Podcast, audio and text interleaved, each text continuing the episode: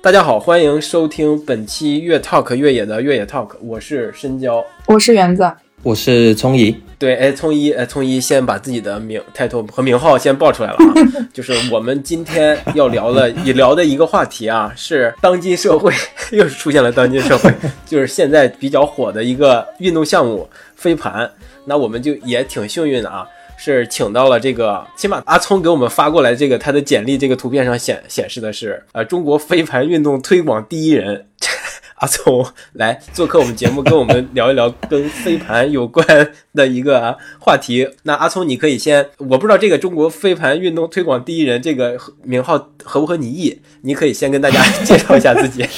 我觉得这份可能是另外之前别的朋友转发给你的时候，里面给我做的一些修饰，我自己倒不会这么讲。但是如果大家这么讲的话，我也敢认，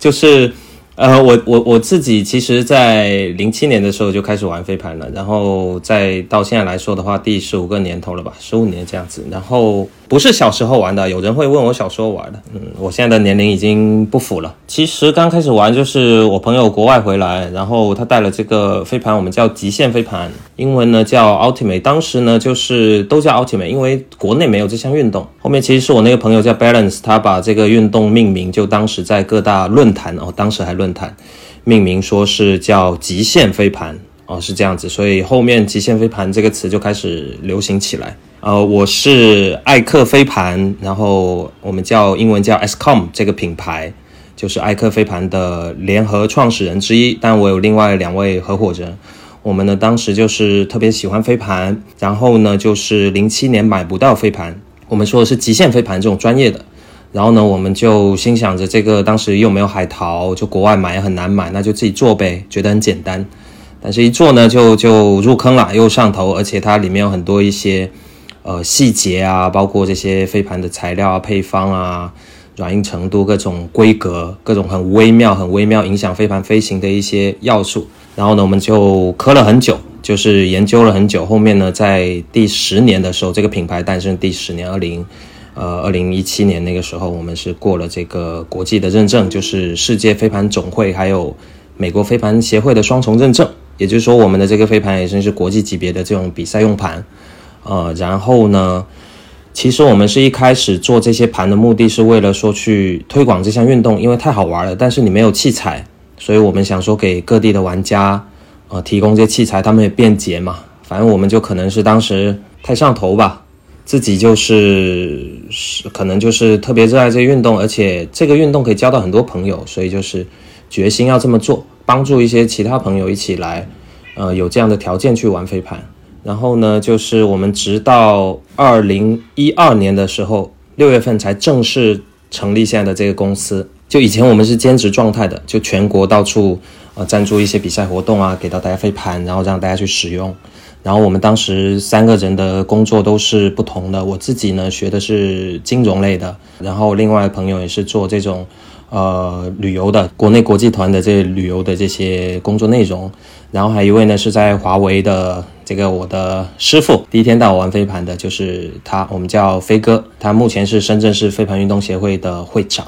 那么我是深圳市飞盘运动协会的秘书长，对 NGO 的这种组织呢，我们还是在深圳市。全面推开去铺这个运动。当年来说，应该是二零一三年的时候，这个协会我们当时就成立了。然后，其实在全国属于很先进的、敢为人先的。因为再到后面有其他协会的时候，已经是过了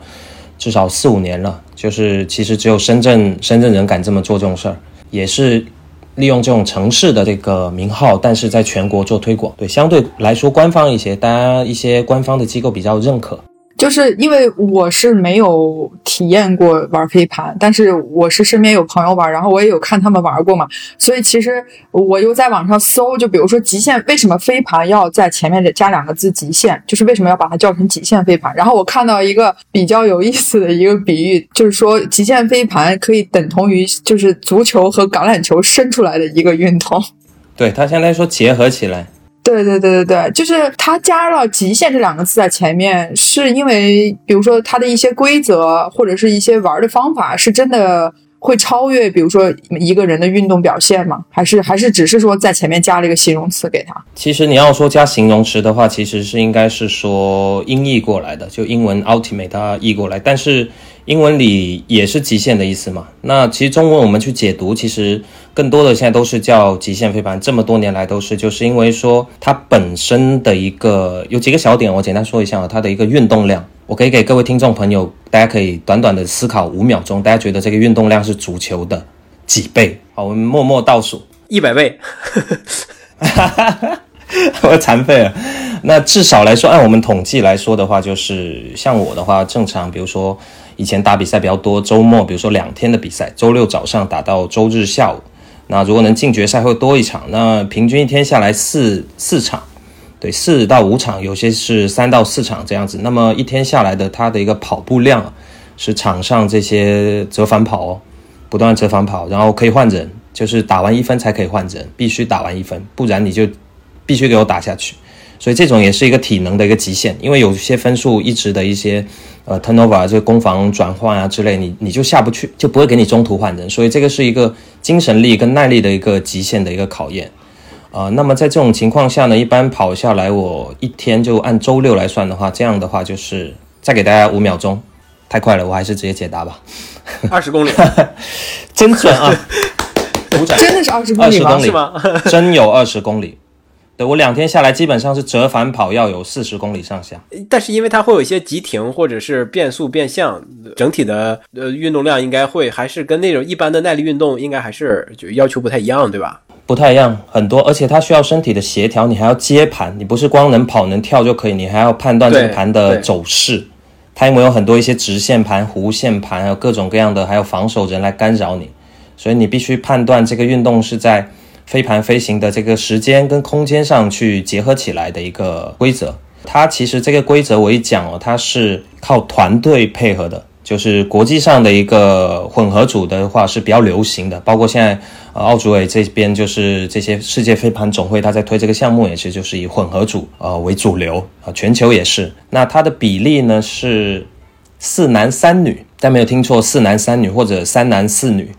就是这个男女生的比例还是蛮高的，基本上就是一半一半。然后呢，是在国际标准的场地是长一百米，宽三十七米，然后说呃两边有个得分，基本的足球场差不多吧？对，就长相对来说基呃足球场的长，但宽大概是足球场的宽的一半，就三十七米宽。然后左右两个得分区呢，就是三十七乘以十八，也就是说十八米中间六十四是争夺区，然后在十八米是右边的得分区。它必须是用队友传接盘。它这个运动首先呢是队友传盘，你必须接到盘之后就不能移动了，要靠传出去给队友在得分区里接到达阵得分。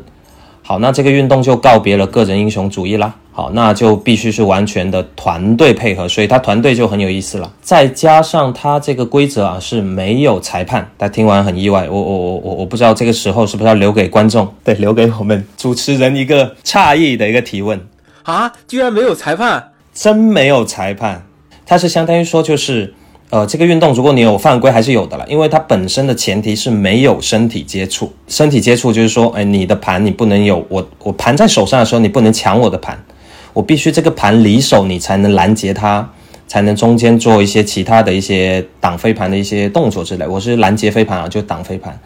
啊，或者说一些得分。然后呢是呃，大家不能有身体接触，我想提一个问题，请提问。就是呃，你的意思是，比如说，如果我拿到盘，我在丢出去的那个过程当中，我的对手是完全不可以碰到我的身体，甚至于我的盘的，对吗？对，盘是绝对不能碰。那至于说身体呢，其实稍稍的正常不会有外力去侵犯到你，或者说他利用外力干扰你，然后他获利了，就他有哎哎得到好处了，哎推你一下，你可能失重了，盘没有传好，这种的话是不允许的。那可能稍稍轻轻一碰，比如碰碰到你头发丝儿，头发丝儿，对你你说这样就你说这样就犯规就不太合理嘛，或轻轻擦碰这种不太合理，因为它没有干扰。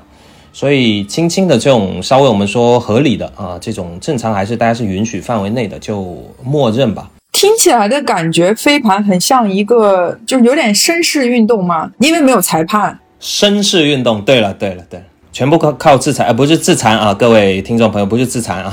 自裁自裁也不太好呀。啊，不是自自自残，是自裁，就是说，呃，你碰到犯规了，就是其实有时候对方，比如说我是持盘的人，那对方防守可能不小心打我手，可能我会主动喊犯规嘛，对吧？然后这个时候，有些时候可能防守的人他可能觉得无意，或者说其实没碰到，他会跟双就是跟对方交流说，嗯、我不同意你刚才的说法，我认为我刚才在做这个动作的时候应该没有碰到，或者是可能有不小心轻轻的擦碰，但不影响你传盘或之类的。因为有可能是进攻方他自己失误传的不好嘛，就赖别人身上嘛。那就是基于我们这个运动有一个非常美丽的规则，感人的规则，就叫飞盘精神。在这个运动里面呢，就是制约着，就是说应该说约束吧，同时也引领着大家文明的去玩这个飞盘，应该说文明交友吧，应该以交友为首要原则。快乐飞盘，大家去交流，因为它很社交性。然后呢，就是如果双方有争议，比如说我刚才是进攻，我可能说犯规，但是我经过跟你一番沟通，记得是沟通啊，不是说呃我硬扯说我我就是你就是犯规了，对，不是争吵，是基于双方的交流，大家去描述刚才的现象，然后得出一个双方认可的一个结论。呃，是这样的，想给听众们说一下，就是说它这个规则的话呢，就是说如果我不同意犯规，就是防守方不同意。那进攻方最后也得不出结论，那通常会在四十五秒内或者说一个时间内这样子大家理解就好了。如果实在没有一个结论，那大家会建议就是，诶，那回盘就回到上一个动作。比如说我刚才数到五秒，那我就回到上一个动作的同时呢，我减去两秒，那我从三秒开始数，是这个意思。有一个叫回盘的一个意思。所以就是说争论不休的话，那就回到上一步呗，简单大家可以这么理解。规则上是这样，所以自我约束、个人素质要求呃非常高。像这种你说的自我约束非常高，或者是呃大家都在商量着来来呃来判定是否犯规，它这种特点啊，是不是最开始这个飞盘运动就吸引你的点呢？呃，是这一点其实吸引我。其实最开始因为是我朋友发的那个视频，他剪辑的国外一个精彩视频。我首先是看视频而自己迷上的，因为他们可以哇，可以跑这么快，一个盘可以这么飞出去、飞扑去接。因为像有些盘它可能要出界了，但是你接到盘的时候，即便盘在空中，但是它在这条呃我们说界外啊，这条像足球的这条线啊，像篮球一样吧，像篮球一样，在界外的时候，但是你身体是在场内，你接到盘的时候，这个是属于场内的盘，盘在界外，人在界内，但是你这样通过飞扑出去的时候接到盘，然后再可能把盘接住了，或者说触地的时候在场内。甚至在空中又把它飞到场内，队友接到了，这种都是非常极限的一种操作，就是说盘不落地，永不放弃这样的一种精神。极限是极限在这里，就对于说这个盘我不管怎样，我我死拼了老命我都要接他的盘，所以我会扑出去接。所以我觉得太帅了，年轻嘛，那个时候年轻，因为其实我的弹跳力是足以去扣篮的，那还是身体素质好是吧？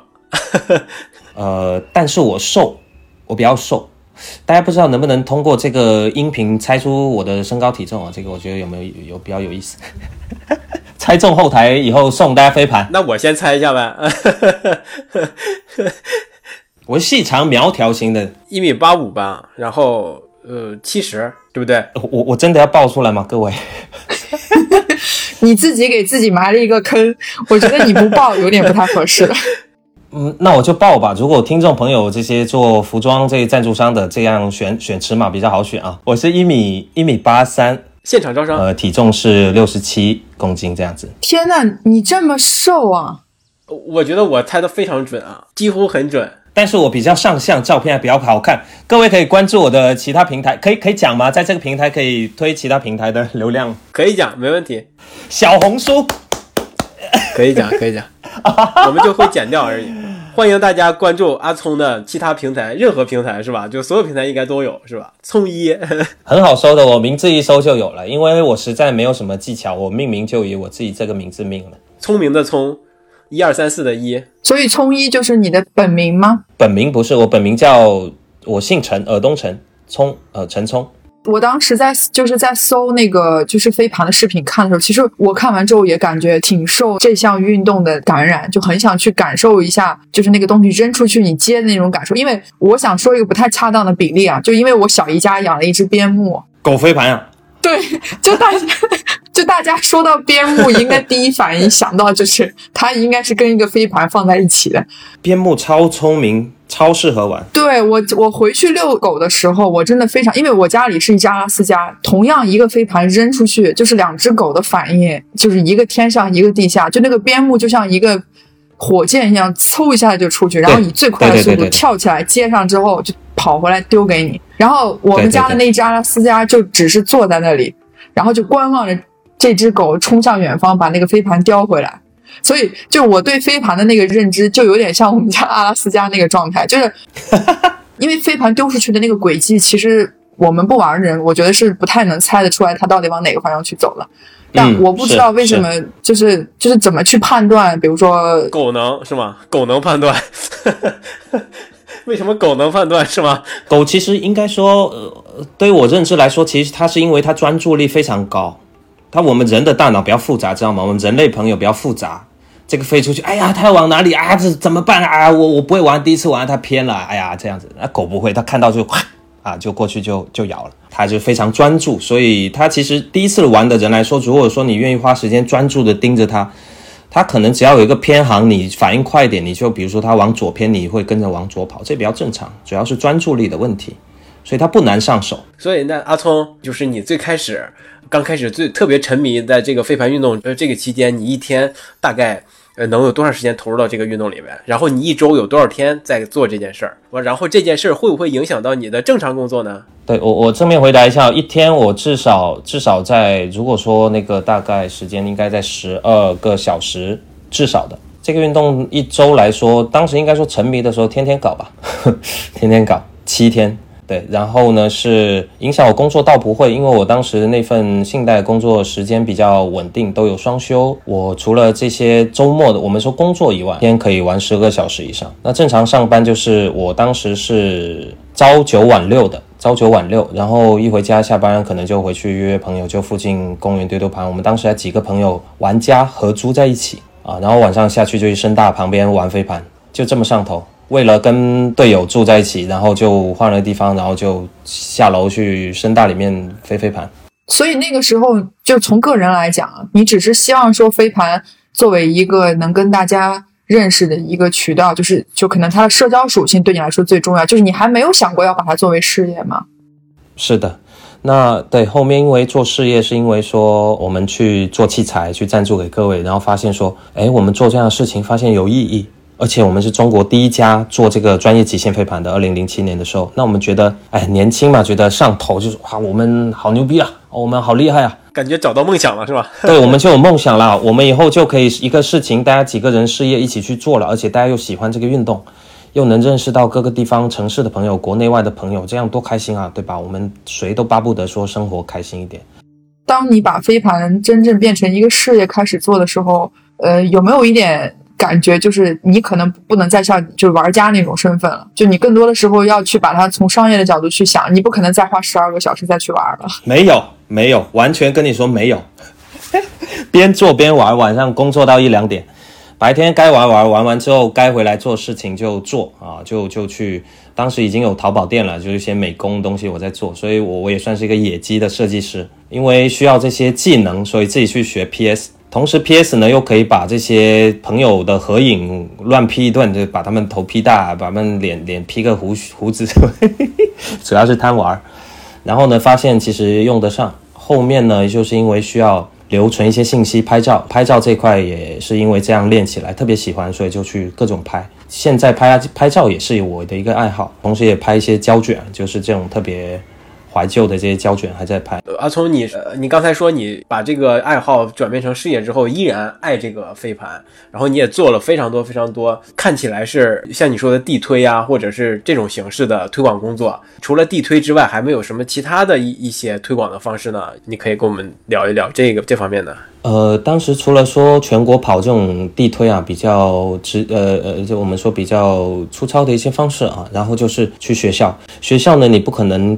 冲进去直接校门跟校长讲吧，那就问身边朋友有谁在做这种这些行业的朋友啊，多问一下，多准备点资料，问问说能不能托你帮我问问啊，或者说有些呃有些人他是学校，比如说一些呃体育部的或教委的之类的这样的一些朋友身边或者说一些长辈，他觉得说哎你们在做这个事情挺好的，有意思，那我可能帮你推推，所以当时不停的游说其他身边的人去尝试飞盘。前面都还是要解释的，根本没有什么资料，都是国外我们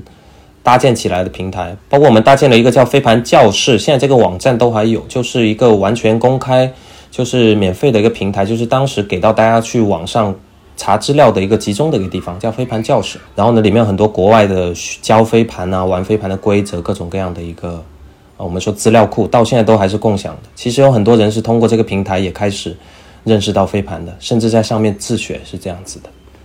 对，所以就是通过人推人吧。你们最开始的时候就是呃，一方面是做推广的工作，另一方面就是做盘呗，就是做这个飞盘。对对对对，器材。对，那你们说是通过了十年的时间才才把这个飞盘做成了国际级的达标用来比赛的飞盘？那这个过程也一路以来可以说是非常艰难吗？呃，艰难之处在于说我们太年轻了。嗯，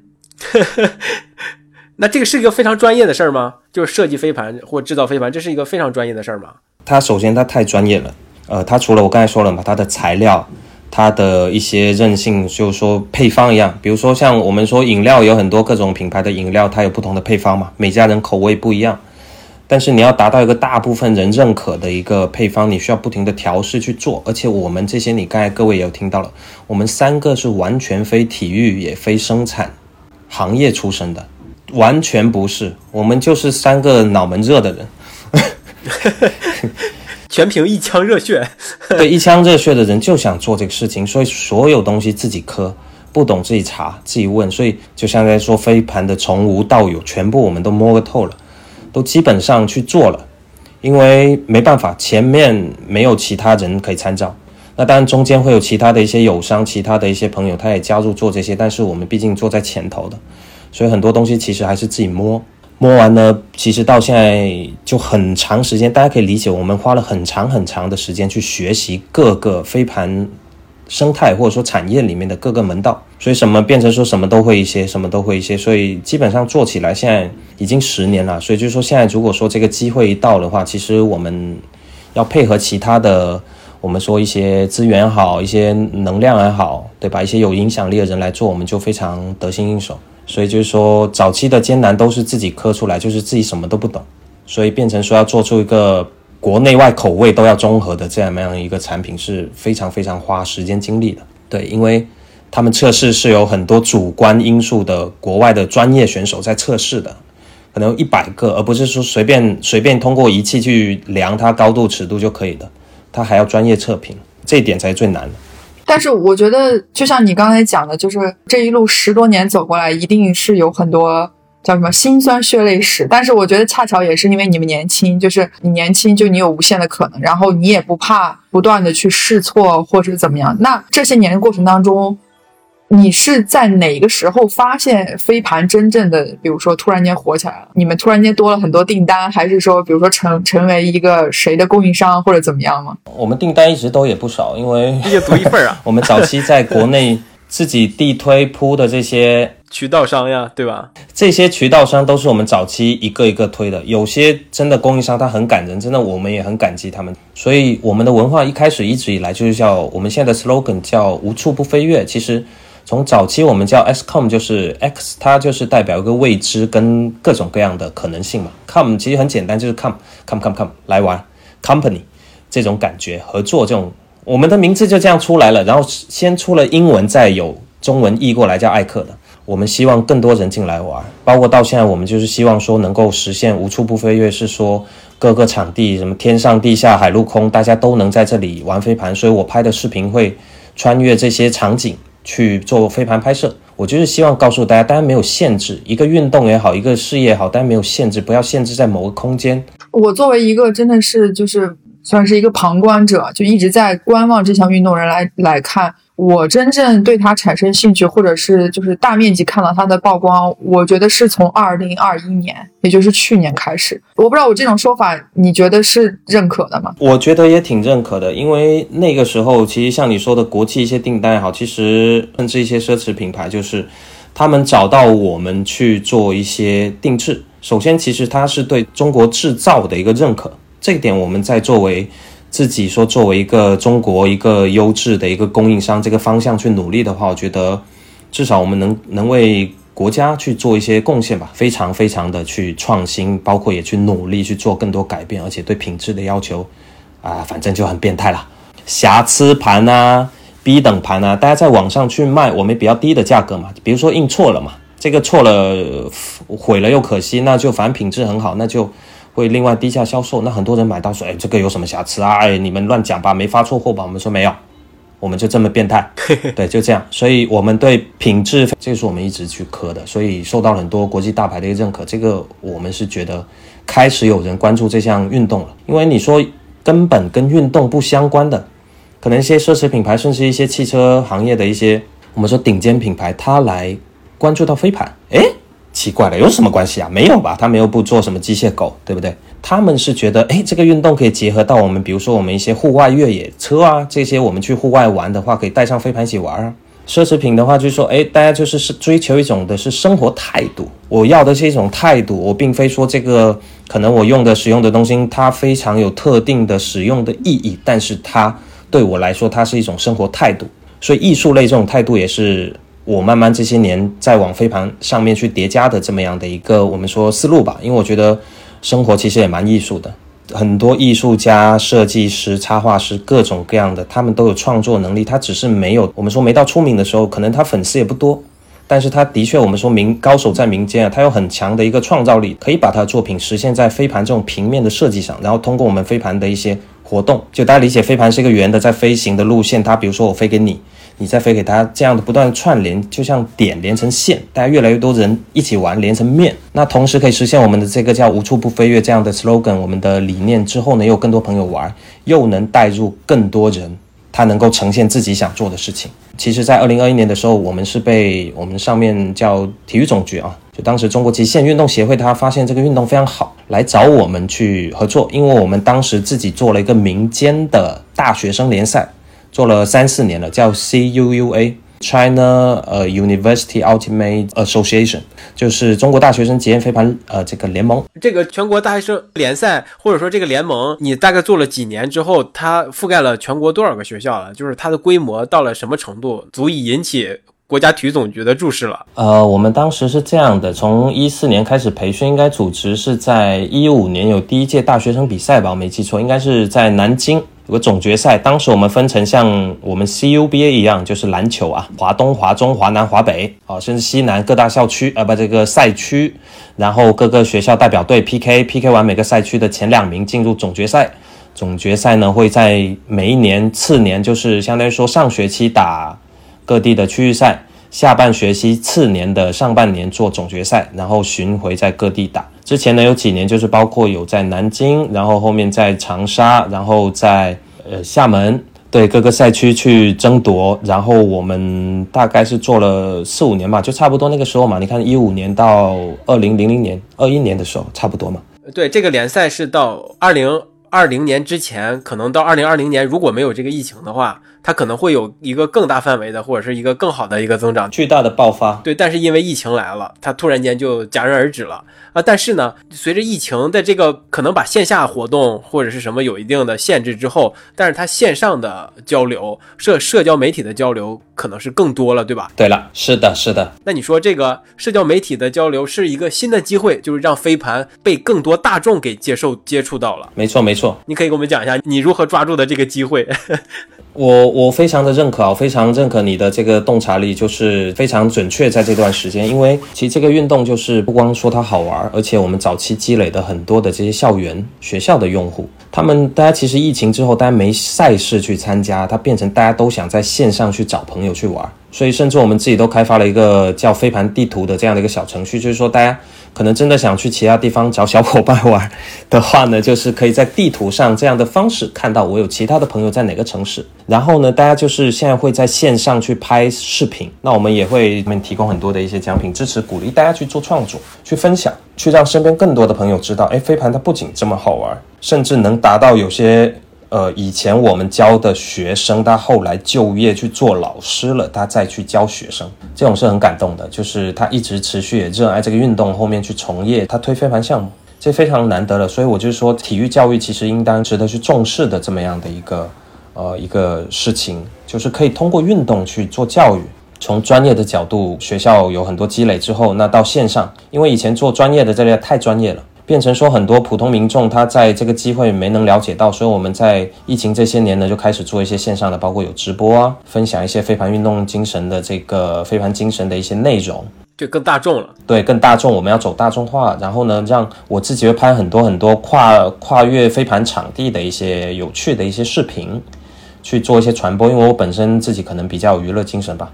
然后大家可能也比较爱爱看我爱看我比较好笑的一些视频，可能听众朋友没法感受到，但是有机会可以感受一下。我相信听众朋友听完这期节目一定会去搜一下的。听众朋友们，你们慎重啊，请慎重，不要在吃饭的时候看，容易喷，对吧？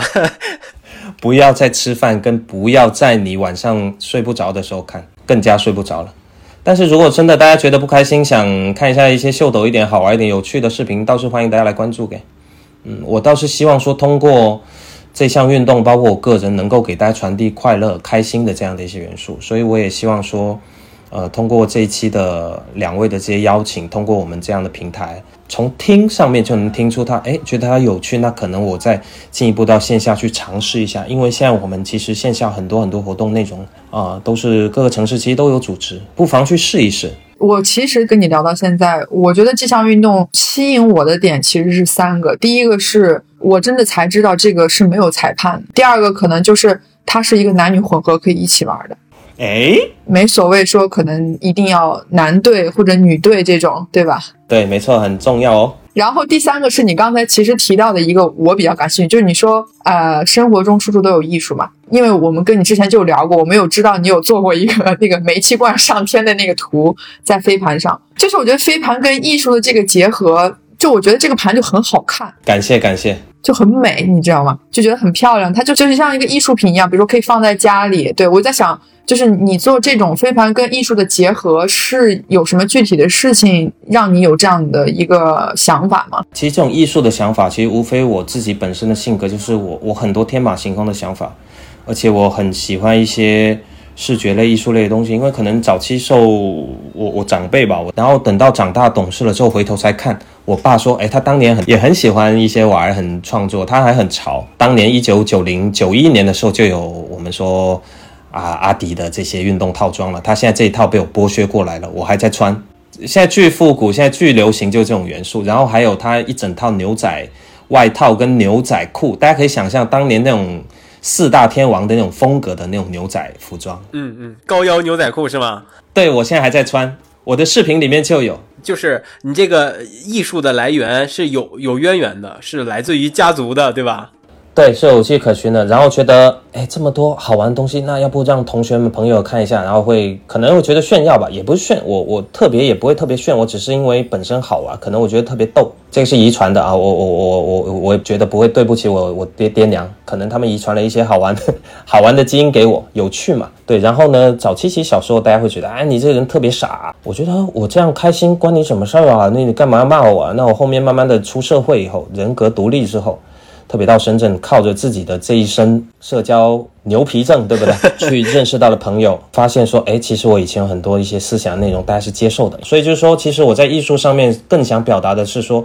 凭什么你从表面去判定一个人他的好坏，他到底是怎样子的？凭什么你就是说他对这个颜色的认可，你就觉得他这个人怎么样？凭什么他学习成绩、他考试哪里不好，你就说这个人不行？我觉得不是这样子的。每个人他有他优优处、优势的呃的点所在。但是只是因为一些阴差阳错、一些巧合，可能说他没没有在一个平台上面得到一个展示。那我飞盘何不能够做成这样的一个平台，它是一个载体。那请大家艺术，我跟艺术类的，我刚才说了，跟艺术类朋友非常聊得来，因为大家都是天马行空、很有想象力的人，为什么他们不能把想象力呈现出来呢？为什么他们一定要遵循传统呢？我们去创新，并不代表我们忘本，对不对？我希望说，通过自己这样的，现在都坚持这么多年了，这些辛酸血泪史其实没什么好提的，已经是因为经过这些取舍、这些牺牲之后，成就了现在这样的我，并且有这样的一个呃意识形态，并且我们也打造这样的平台，那我觉得会有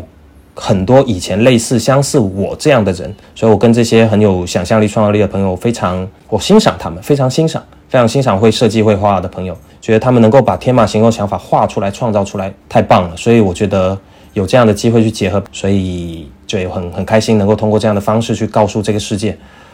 我们的存在其实有我们的意义。阿聪，你看，你无论是你把飞盘跟艺术的结结合，对吧？还是你把社交媒体玩的这么溜，或者是你之前的那种大面积的，或者是坑呃非常用力的地推，其实都是在把把这个飞盘让更多的人知道，对吧？先呃先建立专业，然后再建立普及。但是你可能你还是觉得现在这个飞盘是不是还不够火？它还是不够让更多的大众知道。我这个非常认可。可能大家最近的社交媒体，特别在这近两三个月来啊，非常的火热。那各大媒体都有了，大家搜都有，我也不用说什么平台。对于我来说，我认为它是一个伪繁荣的一个现象，就眼看着它越来越多人在玩。对，大家可能会觉得啊，现在很繁荣啊，赶紧加入。啊。当然有很多人加入做这个事业，甚至。是我们培养出来的人，他们自己在跳出去去做这些事情，我们当然也不妨碍，我们也支持，对吧？大家都是这个社会都是，呃，公开的、开放的一个态度。但是我们的开放态度就是说，大家一起，真的还是我们秉承刚 SCOM 这样的一个理念，无处不飞跃，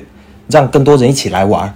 我不是说我要限定死你，你你就不行了，你就怎样子了。你何不把这么好的一个机会大家去玩？那如果当我的其他朋友，甚至我的友商的朋友们，对不对？我这么说就是真的有机会听我讲这期呃音频，刚好碰巧听到，可能也能触动大家的一些点的话，我觉得大家不妨也往这个飞盘教育这方面去做，反思一下。反思我倒不敢讲了，我是希望说给大家触达到大家的一些想法。为什么你们要做的事情不能够更加长远或更加有意义呢？其实整个对于对于我来讲，我我可能想的比较大。对于整个地球圈来说，大家所有人他都是公平、公开、开放的。只是说可能出生的平台，他真的可能不太好，有些可能非常优越。但是我对于说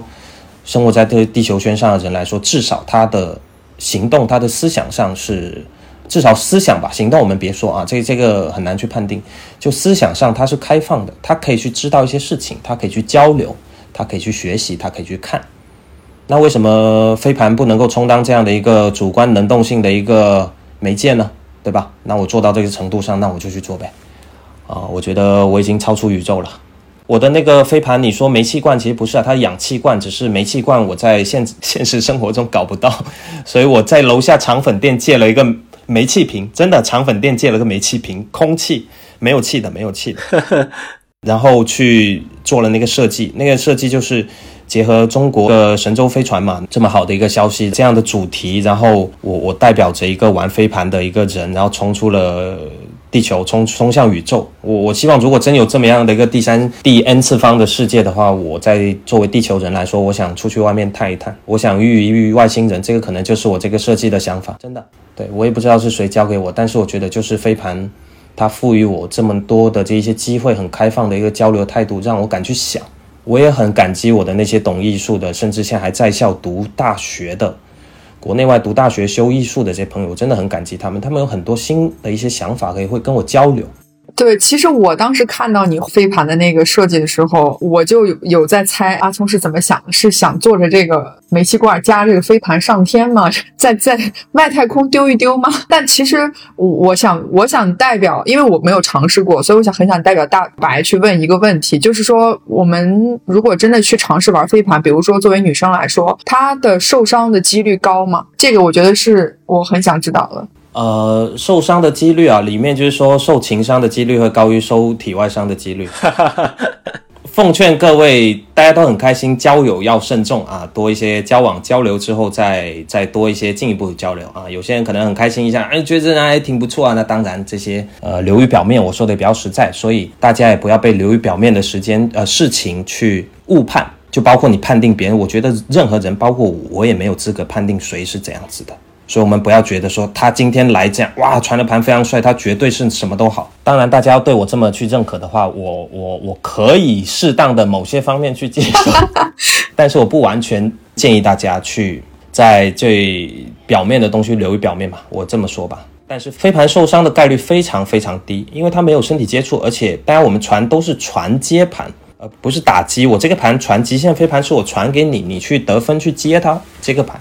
而不是我要打中你。打中你的那个叫躲避盘，就像丢沙包一样那种躲避盘，那种是软的那种尼龙加泡棉的这种盘，这个也是我们有在推的一个项目，就是这种非常安全。听起来也很好玩儿。应该说，当时发明这个运动的，我们叫躲避盘之父，他是一个日本老玩家，他已经六七十岁了。他当时有来深圳跟我们考察判，就是呃交流了很久之后，觉得认可我们做的事情。毕竟我们在学校推了很多这些青少年嘛，对吧？学生也需要体育锻炼。然后这个运动呢，一次参与呢能够有二三十人，在一个九乘十八的一个场地里面，水泥地都可以。那他觉得这个躲避盘之父呢，就是他发明的这个躲避盘叫我们叫 dodge ball 是躲避盘，frisbee 是飞盘。frisbee 其实在国外是一个商标，各位听众也注意，frisbee 这个正常来说我们不会太去使用，因为它是商标，所以我们都叫 flying disc，这个就很直译的一个名字了。所以就是说我们，但是它这个名字躲避盘结合起来就叫 Dodge B，Dodge 的那个 ball 改成 frisbee 的 z b 对，是这个意思，就叫 dodge bee。所以呢，它是授权说我们在全国、全亚洲去推广这个项目。其实我们就相当于说第一家在呃全球范围去推广这个项目的这么样的一个品牌。对我们还有另外一个叫乐奥飞盘，专门做飞盘青训的。就跟艾克飞盘我们兄弟公司了，可能有些听众朋友是我的一些朋友或者了解过我们的，就是，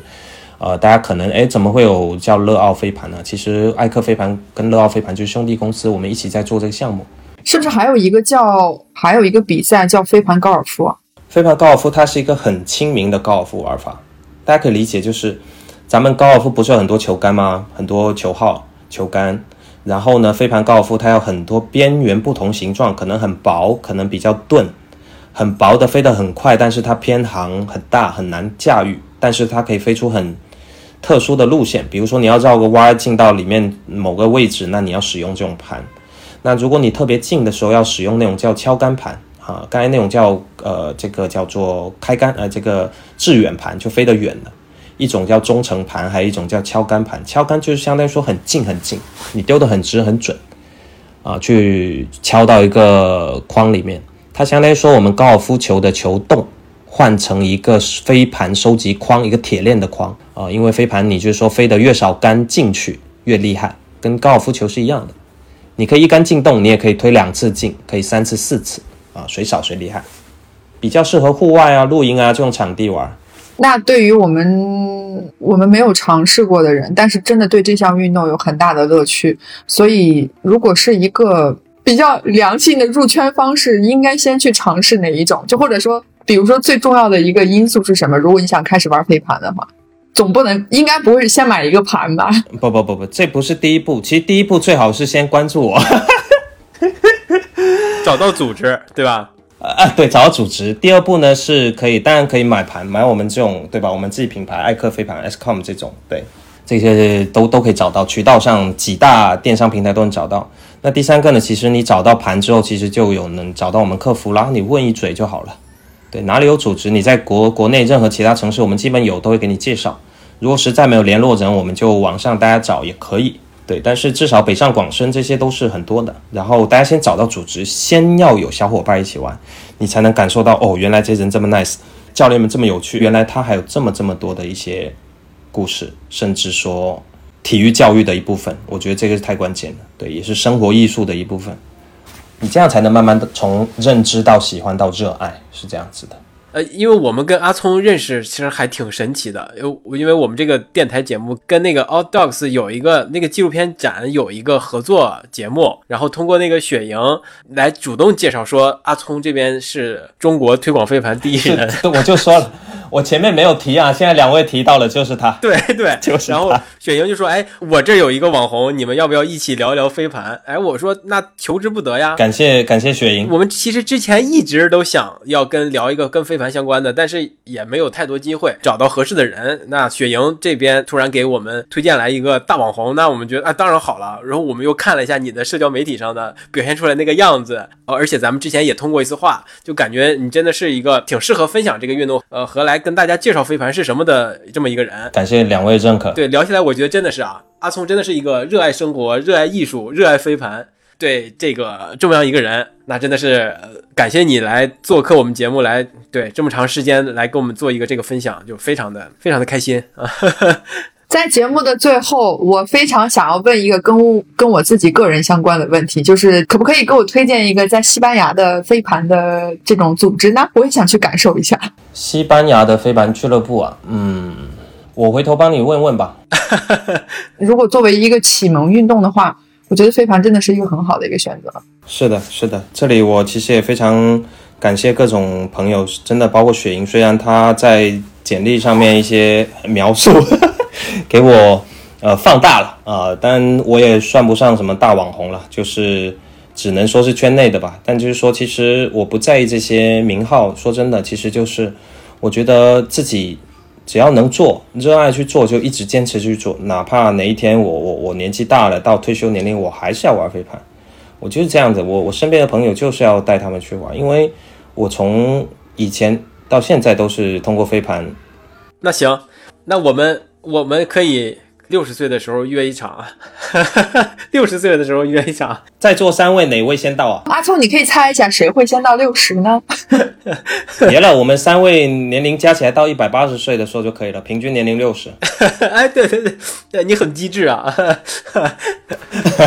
give up, no, I won't give in till I reach the end, and then I'll start again. 欢迎关注阿聪的全网社交媒体，聪大聪明的聪，一二三四的一，聪一搜就能搜到。啊，我们本期节目就到这儿了，就感谢阿聪能够参加我们越野 Talk 的这期分享。对的，谢谢深交，谢谢原子。谢谢。那我们下期再见，拜拜。